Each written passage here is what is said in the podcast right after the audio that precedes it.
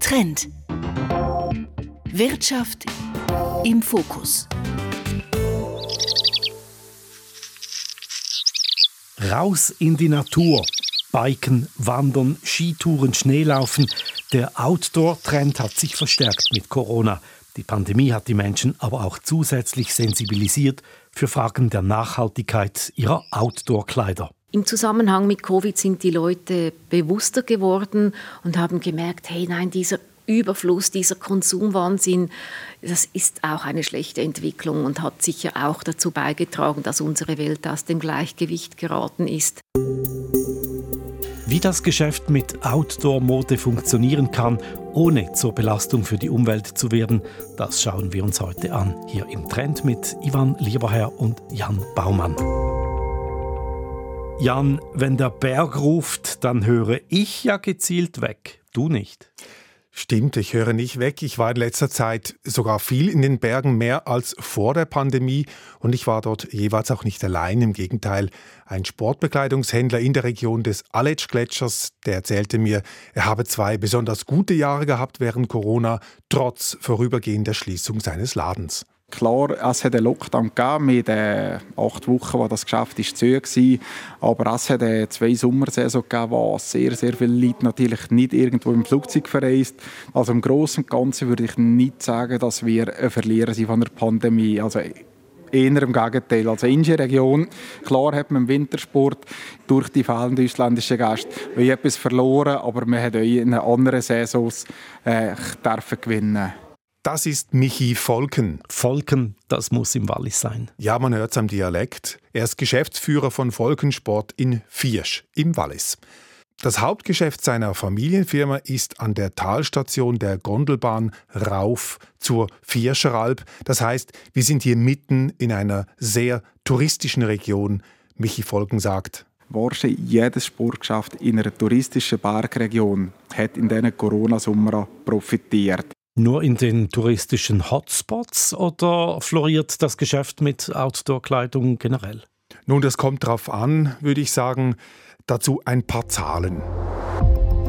Der Branchenverband European Outdoor Group beziffert das Marktvolumen für ganz Europa auf gut 5 Milliarden Euro. Allein in den Märkten Schweiz, Österreich, Deutschland sind es rund 2 Milliarden Euro Jahresumsatz. Da sprechen wir nicht nur von Kleidern, sondern auch von Schuhen, Rucksäcken, Bergsteigerausrüstung und so weiter.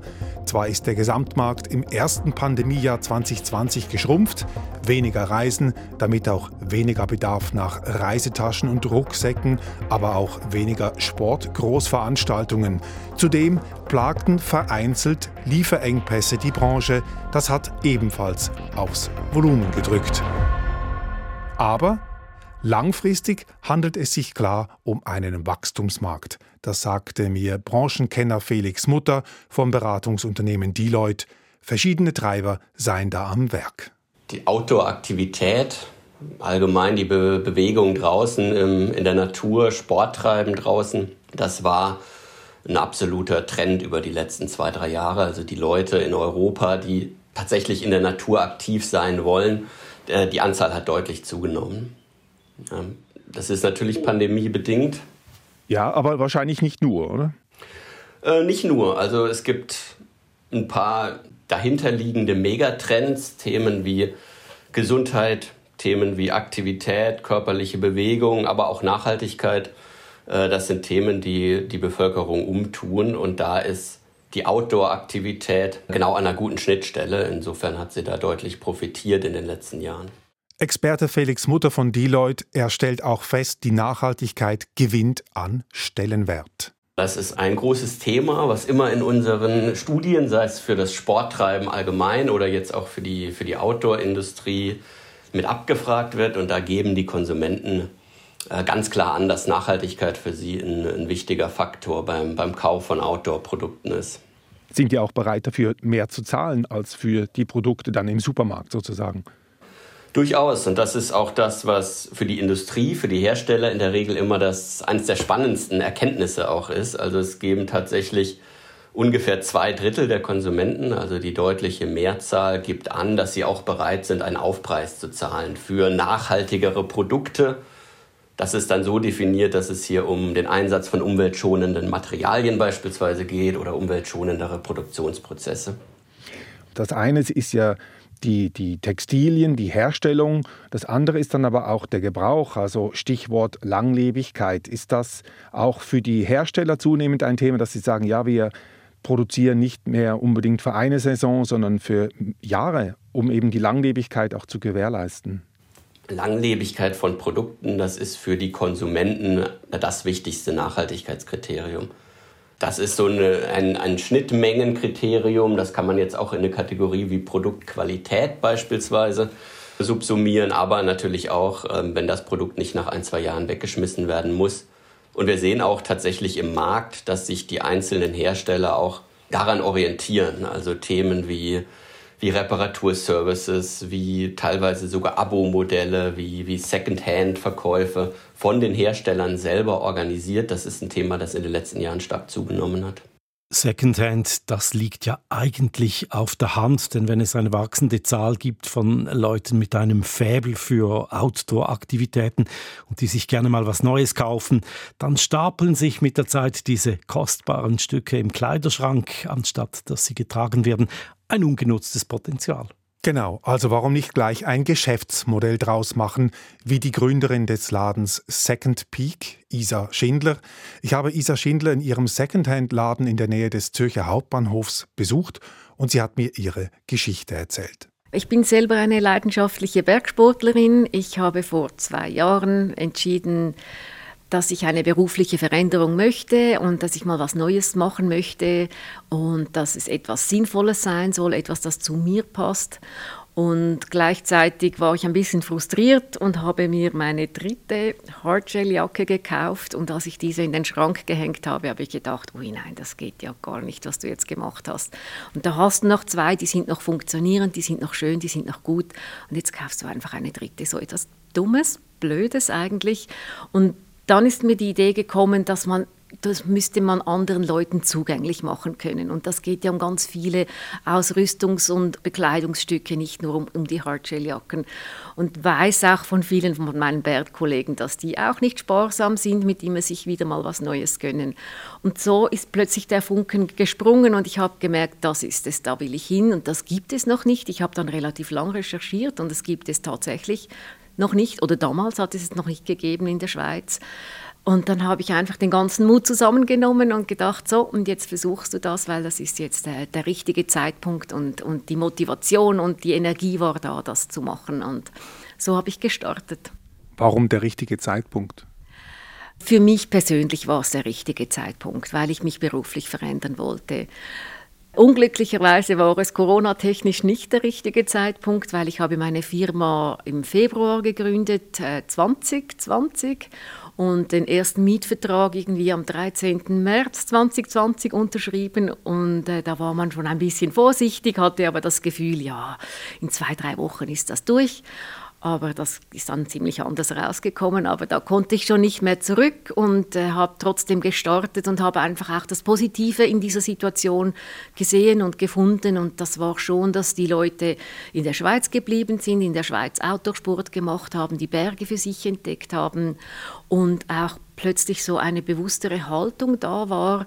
Mit, Im Zusammenhang mit Covid sind die Leute ähm, bewusster geworden und haben gemerkt, hey nein, dieser Überfluss, dieser Konsumwahnsinn, das ist auch eine schlechte Entwicklung und hat sicher auch dazu beigetragen, dass unsere Welt aus dem Gleichgewicht geraten ist.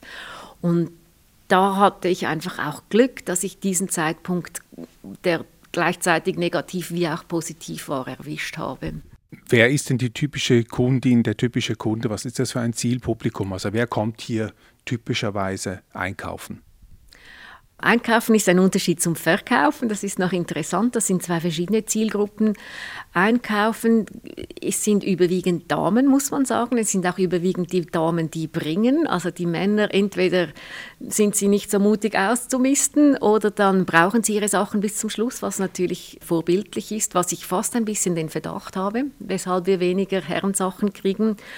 Und dann von der Altersstruktur her gibt es schon sehr, sehr viele Junge. Ich denke, so diese zwischen 20 und 30, so diese Nachfolgegeneration ein bisschen von, von Fridays for Future, die sind oft hier, die kommen auch regelmäßig, die stöbern durch, weil unser Sortiment ändert ja eigentlich täglich, weil wir kriegen auch täglich Sachen von privaten Leuten. Ähm, und die wählen aber auch sehr bewusst aus. Also die shoppen nicht und kaufen alles, was ihnen gerade gefällt, sondern die suchen ein Teil und wenn sie es finden, dann kaufen sie es. Und wenn sie es nicht finden, dann kommen sie in einer Woche wieder. Und dann finde ich auch interessant, dass so die Generation, die Boomer-Generation 50 plus auch sehr häufig bei mir im Laden ist. Also auch da gibt es wirklich viele, die bewusst unterwegs sind, die auch diese ganze Entwicklung natürlich von Fast Fashion von jung auf miterlebt haben. Plötzlich wurden Kleider so billig. Früher, als sie noch jung waren, war Kleider etwas, etwas Teures, das man sich nicht so leicht leisten konnte. Dann wurde es plötzlich billig, man konnte sich alles kaufen. Jetzt haben sie vielleicht ein bisschen mehr äh, finanzielle Ressourcen und trotzdem sagen sie, nein, das, das ist nicht der richtige Weg. Wir müssen da wieder sorgfältig und äh, verantwortlich konsumieren. Verantwortlich konsumieren, das ist das eine, da stehen wir Konsumenten, Konsumentinnen in der Pflicht. Wie steht es ums verantwortlich produzieren? Ja, bei den Herstellern, da tut sich viel, das sagen alle Fachleute, mit denen ich gesprochen habe, auch Isa Schindler von Second Peak. Es gibt natürlich ganz klar das Thema der Produktion. Das liegt bei der Industrie und die machen da auch riesige Fortschritte und riesige Engagements, dass man eben äh, nachhaltiger produziert, dass man Recyclingmaterialien verwendet. Und das sind sicher ganz, ganz wichtige Schritte, weil wenn ich schlussendlich bei mir im Geschäft eine nachhaltig produzierte Jacke wiederverkaufen kann, einen neuen Besitzer finden, dafür ist es noch besser, als wenn ich eine Jacke wiederverkaufe, die relativ giftig und aufwendig produziert wurde und nicht in menschenwürdigen Umständen. Man findet bei Second Peak sogar von Anfang an konsequent nachhaltig produzierte Outdoor-Mode, Kleider, die sogar in der Schweiz hergestellt worden sind, statt in Asien. Bei Isa Schindler kann man sie zwar nicht kaufen, ihr Angebot ist ja eben Secondhand, aber man kann diese Schweizer Outdoor-Produkte bei ihr anschauen und ausprobieren. Jacken, Mützen und so weiter in einer separaten Ecke im Laden. Und die Rede ist da von der Marke Rotauf, ein kleines Label, das die Produkte am Firmensitz im bündnerischen Chur designt und exklusiv online vermarktet. Nur online aus Kostengründen, das ist billiger. Ja, genau, um Kosten zu sparen, aber gerade in Zeiten von Corona-Lockdown und Online-Boom war diese Vertriebsform auch sonst praktisch. Das tönt jetzt aber eher nach einer Nischenstrategie. Geht das auch profitabel? Ein großes Geschäft ist es nicht. Hören wir, was der Geschäftsführer von Rotauf sagt, Peter Hollenstein. Er ist Betriebsökonom mit Abschluss von der Uni St. Gallen. Er kann also kühl rechnen, ist aber getrieben von Begeisterung für die Sache. Also wenn man einen großen Outdoor-Hersteller nimmt, da hat man permanent Schranken und Zwänge, denen man unterworfen ist. Das fängt an bei Investoren, die gewisse Erwartungen haben, bei Kunden, die gewisse Erwartungen haben an die Performance und so weiter. Bei Rotauf ist das nicht der Fall. Wir haben ein weißes Blatt Papier und hier ist es erlaubt, alles zu hinterfragen und alles grundsätzlich anders zu machen. Das Einzige, was wir erreichen müssen, ist, dass wir Ende Jahr eine schwarze Null haben. Aber auf der Spielwiese können wir sehr, sehr radikale Ansätze ausprobieren, die manchmal funktionieren und manchmal auch nicht funktionieren. Ähm, das heißt, es ist wie ein Labor für radikale Nachhaltigkeit und für Schweizer Produktion. Mal abgesehen von der Herstellung in der Schweiz, es ist vor allem das extrem schlichte, funktionale Design, das auffällt, kein Schnickschnack und zeitlose Farben, die nicht schon nächstes Jahr wieder out sind. Ebenfalls wichtig, die Kleider sind multifunktional. Das heißt, wir machen nicht hochspezialisierte Produkte für eine Nischensportart. Bei uns gibt es nicht irgendwie ein spezielles T-Shirt für Trailrunning, sondern wir haben Merino-Unterwäsche, die funktioniert für Trailrunning, die funktioniert für Wandern, die funktioniert für Skifahren, die funktioniert fürs Radfahren und so weiter. Also ein Produkt von uns soll für möglichst viele Dinge eingesetzt werden können weil wir nicht sehr viel Sinn drin sehen, den Weg zu gehen, auch hier, denn die Mainstream-Industrie geht, um für jede kleinste sportliche Nische noch ein spezielles Produkt zu machen. Und am Schluss hat der Kunde fünf verschiedene Regenjacken im Schrank. Ja, macht aus unserer Sicht keinen Sinn, weil es grundsätzlich dasselbe Produkt ist. Und wie sieht es denn mit den Materialien aus? Gibt es da auch große Unterschiede zum Mainstream? Das Stichwort Merino-Wolle ist ja bereits gefallen. Ja, schauen wir uns diese Merino-Wolle an. Die ist bei Rotauf in Bioqualität und sicher so gewonnen, dass die Tiere nicht leiden. Auf der anderen Seite muss man sagen, auch viele große Outdoor-Marken und ich nenne hier bewusst keine Namen, um keine Werbung zu machen. Viele dieser bekannten Marken, die haben heute nachhaltige Kleider im Sortiment, die zum Beispiel Gore-Tex mit einem Nachhaltigkeitssiegel verwenden und um bei der Gore-Tex-Jacke zu bleiben, also einem Textil, das atmungsaktiv ist und zugleich wasserdicht, Hightech für den harten Outdoor-Einsatz sozusagen, da sagt Peter Hollenstein von Rotauf. Die sind im Gebrauch unproblematisch. Aber man sollte bei der Entsorgung der Jacken, ähm, sollte man sich überlegen, was man damit macht. Entweder man trägt die noch weiter im Garten für Gartenarbeit und so weiter. Ähm, so eine Jacke hält sehr, sehr lange, das ist ihr großer Vorteil aus Umweltsicht. Oder sonst würde ich empfehlen, die wirklich im Hausmüll zu entsorgen und sicherzustellen, dass die in der Kehrichtverbrennungsanlage hier in Westeuropa, in einem entwickelten Land, entsprechend verbrannt wird. Also, es kommt sehr darauf an, wie lange ich Outdoor-Kleider trage, dass ich auf Langlebigkeit achte, dass ich die Kleider weitergebe oder zumindest richtig entsorge. Was wir noch nicht ganz geklärt haben, sollte ich nun doch mal in einem solchen Laden stehen, kann ich mich auch an Labels orientieren, wie beim Holz oder beim Fleisch. Ja, darüber habe ich mit Daniel Eppli von Transa gesprochen. Er befasst sich beim großen Outdoor-Fachhändler mit der Frage, wie man die Kleider und ihren Gebrauch möglichst nachhaltig machen kann. Und er sagt, Labels helfen. Allerdings, sie entbinden die Konsumentinnen und Konsumenten nicht von ihrer Verantwortung. Labels helfen auf jeden Fall, die sind auch wichtig, weil die Labels stellen ja über die Zertifizierungen dann auch die Fragen, die führen auch Audits durch in den Fabriken und so weiter. Das heißt, es ist eine zentrale Schlüsselrolle, ähm, die ihnen zukommt. Aber wenn wir jetzt aus Konsumentinnen-Sicht schauen, man kommt nicht aus der Verantwortung durch Labels, oder das äh, ist, ist überall so. Wenn ich einfach, ich sage mal, auch aus Konsumsicht immer noch einfach gleich viel einkaufen äh, möchte und, und einfach, äh, ich sage jetzt nur mit den Labels, mich freikaufe, dann, dann haben wir eigentlich ein Greenwashing auf, auf der anderen Seite. Dann sind wir wieder am gleichen Ort. Also das ist auch ein verkürzter Weg in dieser komplexen Welt, in der wir uns alle befinden, aus Konsumentensicht, aus Unternehmenssicht, der eben besser ist als keine Labels, absolut, aber der uns eben auch nicht die absolute Antwort geben kann. Noch einmal ein äh, konkretes Beispiel, die Merino-Wolle. Das ist so ein Trend momentan äh, bei Funktionsunterwäsche zum Beispiel. Die Feuchtigkeit wird gut abgenommen, aber es ist auch nicht so ganz einfach die Lösung per se, weil es, glaube ich, in der Art und Weise, wie diese Wolle gewonnen wird, auch Probleme gibt.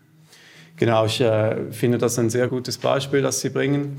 Bei Merino-Wolle ist einerseits ein großes Thema das Mulesing, ohne jetzt ins Detail einzugehen, ein tierunfreundliches Vorgehen wo jetzt beispielsweise bei Transa die Mindestkriterien gelten, die Standards, dass keine Merino-Wolle bei uns im Sortiment ist, bei der diese Praktik angewandt wurde. Also da leiden die Tiere. Genau. Mhm. Und auch hier kommt Labels wieder ein wichtiger, äh, eine wichtige Funktion zu. Es gibt beispielsweise RWS, Responsible Wool Standard, wo eben solche Praktiken ausgeschlossen wurden. Und da können Sie schauen im Sortiment, okay, welches Produkt hat dieses Label und dann haben Sie die Gewissheit, dass eben dieses Produkt nicht mit tierunfreundlichen Praktiken verbunden ist. Aber, und darum ist es eben ein gutes Beispiel, Merino-Wolle per se hat dann natürlich andere Aspekte, wie beispielsweise den Umweltaspekt. Also wenn wir dann von Klimaverträglichkeit sprechen, sind wir in einem anderen Bereich, wo sehr umstritten ist, was für eine CO2-Bilanz jetzt einem Merino-Wollen-T-Shirt zugutekommt. Und auch da gibt es keine abschließende Antwort, denn es kommt darauf an, wo haben diese Schafe geweidet. War das zulasten beispielsweise einer anderen Fläche? Musste hier äh, ein fiktives Beispiel, musste Wald abgeholzt werden, dass, dass man mehr Schafe haben kann. Eben auch die Schafzucht äh, ist ja auch wieder ressourcenintensiv. Die brauchen Futter, äh, die stoßen Gase aus. Das geht dann unendlich weiter und auch die Frage, ähm, gerade die haben wir oft, äh, Naturfasern allgemein gegenüber künstlichen Fasern. Da gibt es keine abschließende Antwort. Man kann nicht sagen, auf einem abstrakten Level, Naturfasern sind besser wie Kunstfasern aus einer ökologischen Perspektive. Da gibt es in jedem Bereich Vor- und Nachteile. Ich bin auch wieder beim Argument am Schluss, wenn Sie ein T-Shirt haben aus Merino-Wolle, das müssen Sie weniger waschen beispielsweise, weil es eben geruchsneutralisierend ist. Wir machen oft die Erfahrung, dass es auch ein Material ist, das die Leute sehr gerne tragen, äh, weil es angenehm ist, eben geruchsneutral ähm, und so weiter. Und dann ist es vielleicht auch ein Produkt, das sie sehr lange im Einsatz haben. Und dann sind wir im Bereich Nachhaltigkeit wieder an einem guten Punkt. Fazit, bewusst einkaufen, lange nutzen, dann ist es auch nachhaltig. Ja, man kann es auch so sagen, die nachhaltigste Regenjacke, das ist die, die ich schon im Schrank habe, aber irgendwann darf ich mir dann vielleicht doch mal eine neue kaufen. Das darfst du bestimmt. Danke, Jan Baumann. So viel zum Outdoor-Kleidergeschäft und so viel für heute. Trend mit der Wirtschaft im Fokus. Das gibt's jede Woche zu hören. Bis zum nächsten Mal, sagt Ivan Lieberherr.